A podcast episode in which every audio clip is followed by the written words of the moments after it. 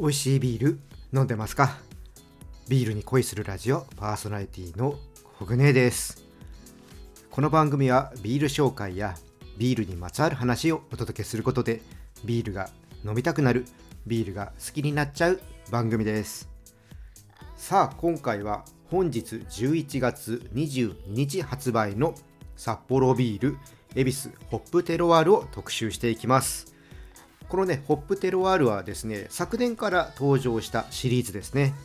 あのー、発表された当時はもうちょっと頻繁に商品展開してくると思ったんですけどもなんと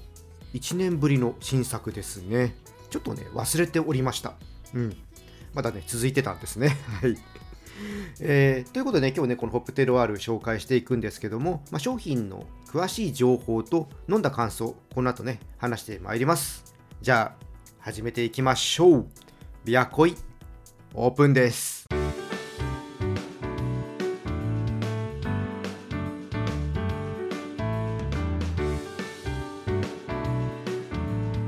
ビールに恋するラジオ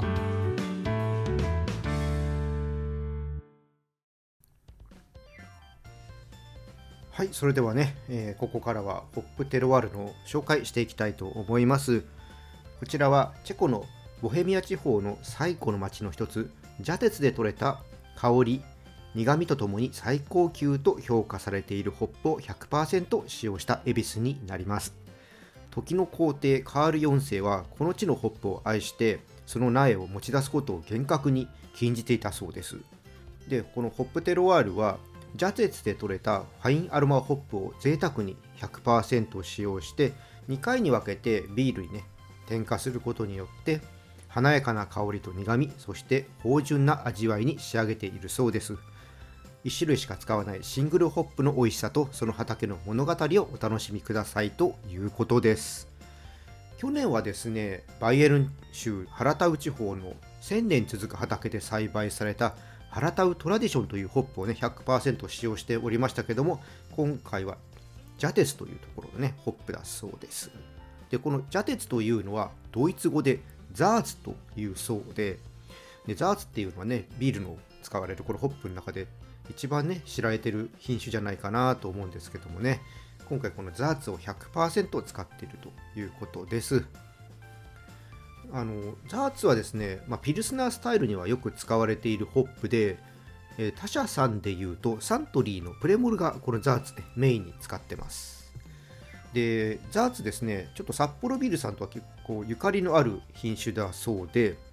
1970年頃からウイルスによって、ま、品質が低下してしまったそうなんですね。でこれを解決するために札幌の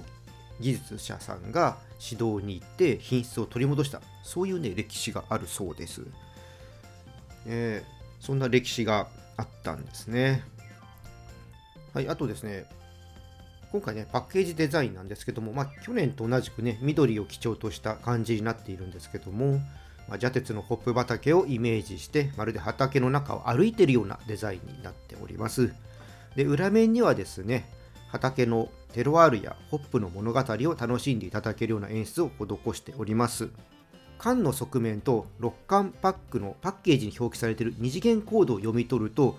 ジャテツのホップ畑とか街並みとかが楽しめるようになってるそうです。ぜひねこれちょっと読み込んでいただいてねどんな場所なのかっていうのをね見ていただければと思います。うん今年はザーツなのでビールらしい華やかな香りとキレのある苦味になってるのかなとちょっと予想して飲んでみたいと思います。じゃあね紹介この辺りにしてこの後飲んでみます。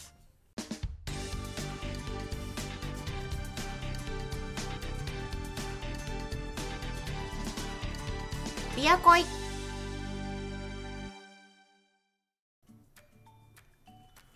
さあ開けていきますね。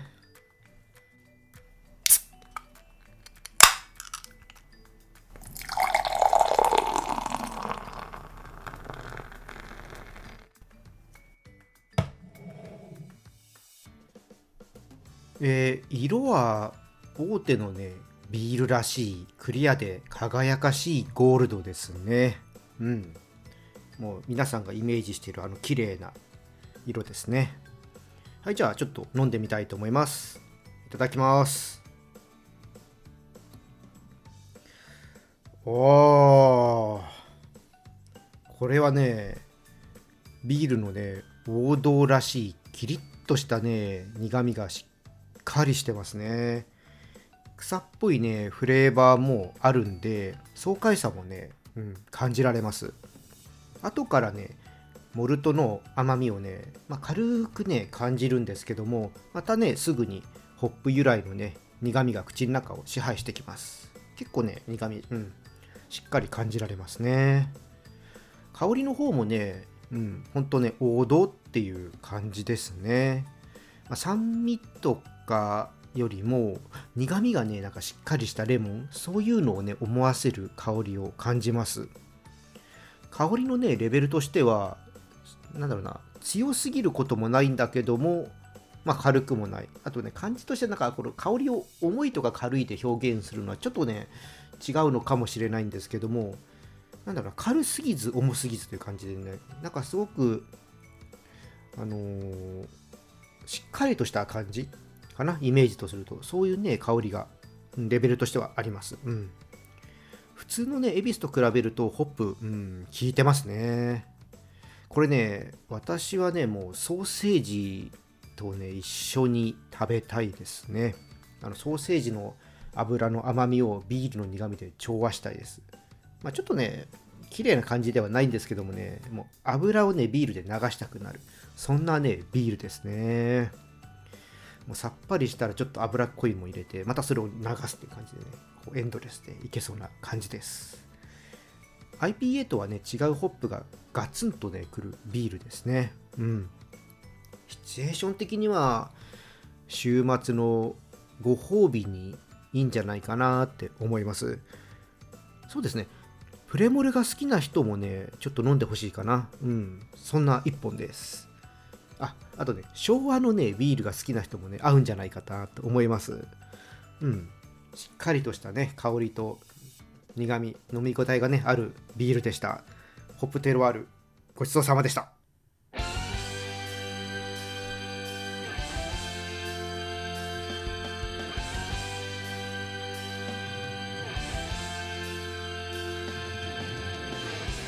ビアコイエンディングです。ホップテロワールは数量限定のビールです。店頭に置いてある分がなくなると販売終了になると思いますので気になる方は早めに買っておいてください。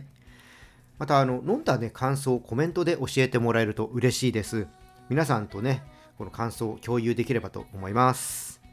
はいじゃあ今日はねここまでにしたいと思います。